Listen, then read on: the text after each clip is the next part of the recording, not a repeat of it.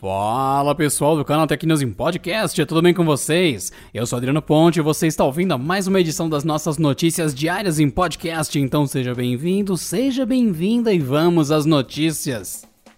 Usuários da banda larga fixa da NET reclamaram que o serviço estava fora do ar na tarde dessa segunda-feira. De acordo com os dados do Down Detector, o serviço registrou mais de 4 mil avisos de problemas por volta das 14 horas. O telefone fixo de muitos clientes também não estaria funcionando. Entre as localizações com maior número de relatos estão as cidades de São Paulo, Campinas, Rio de Janeiro, Guarulhos, São Bernardo do Campo, Santo André e Osasco. Também há grande número de reclamações em Curitiba e Manaus. O principal problema relatado é a internet, ou a falta dela no caso.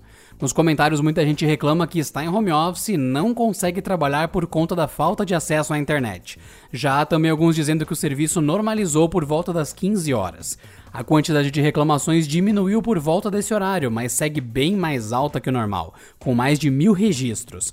O Canaltech entrou em contato com a Claro para saber as causas da instabilidade, mas não teve retorno da empresa até o fechamento dessa edição do Canaltech News em podcast. A Samsung incluiu a linha Galaxy S8 na linha de smartphones que recebem atualizações de segurança a cada três meses. Tanto o S8 tradicional quanto sua versão Plus foram lançadas em 2017 e receberam suporte mensal por 3 anos, além de duas grandes atualizações do Android. De acordo com o histórico de atualizações da Samsung, o topo de linha de 2017 ainda deve ficar protegido de vulnerabilidades relacionadas ao sistema por aproximadamente mais um ano.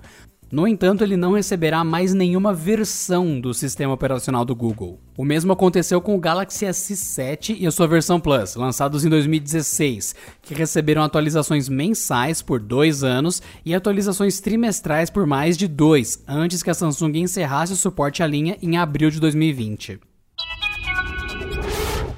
A Mozilla criou uma nova extensão para ajudar a reduzir a chegada de e-mails inúteis à sua caixa de entrada. Chamada de Firefox Private Relay, a ferramenta cria uma espécie de endereço falso de e-mail, que leva o nome de alias, conhecido por muita gente dessa forma, inclusive. Daí, você pode fornecer esse endereço falso, o alias, sempre que for obrigado a indicar um e-mail para utilizar qualquer serviço da web. Lembrando que não é um e-mail falso, e sim um apelido para o seu e-mail, daí o nome alias. A ideia desse novo recurso é bem simples. Quando uma página pede o seu e-mail, é só clicar no botão da extensão para criar um novo alias.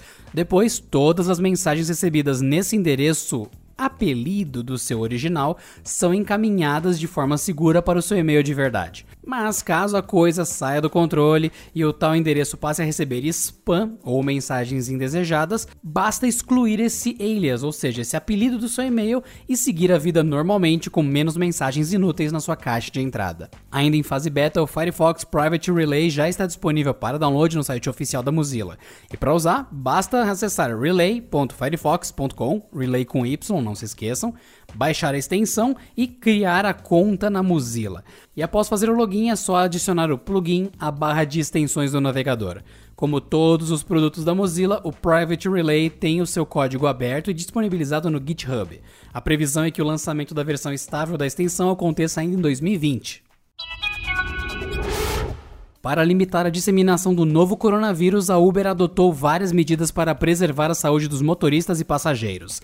E a mais nova delas é a aposta no desenvolvimento de uma tecnologia capaz de identificar se motoristas estão cumprindo as regras de utilização de máscaras ou coberturas faciais ao se conectarem à internet para aceitarem viagens. A Uber não revelou detalhes de como essa tecnologia funcionará. Porém, há tempos a plataforma de transporte utiliza reconhecimento facial em tempo real para verificar de forma online se a identidade do motorista está correta. Entre outras medidas adotadas pela Uber para proteger os motoristas e passageiros está a distribuição de vouchers para ajudar os condutores a manter os seus carros limpos e ofertas de álcool em gel durante as viagens. A empresa também oferece assistência financeira aos colaboradores diagnosticados com a Covid-19. A Intel anunciou nesta segunda-feira a compra da Movit, empresa focada em soluções de mobilidade como serviço. O valor da aquisição gira em torno de 900 milhões de dólares. A Movit é conhecida por seu aplicativo de mobilidade urbana, que oferece ao usuário um planejamento de viagem multimodal. Isso inclui monitoramento de transporte público, serviços de bicicleta e scooter, carona e compartilhamento de carros.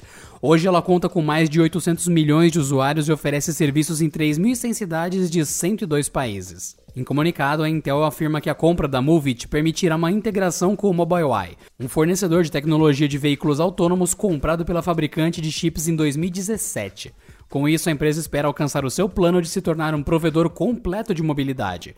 Isso incluirá, por exemplo, serviços de robotáxi, cuja previsão é de uma oportunidade estimada em 160 bilhões de dólares até 2030. E por hoje é só, pessoal. Então nos falamos na terça-feira em mais uma edição do Canal Tech News em Podcast. Não esquece de passar no canaltech.com.br para ver mais notícias lá, hein? Tchau! Este episódio contou com a apresentação de Adriano Ponte, roteiro de Rui Maciel, edição de Mari Capetinga e editoria-chefe de Camila Rinaldi.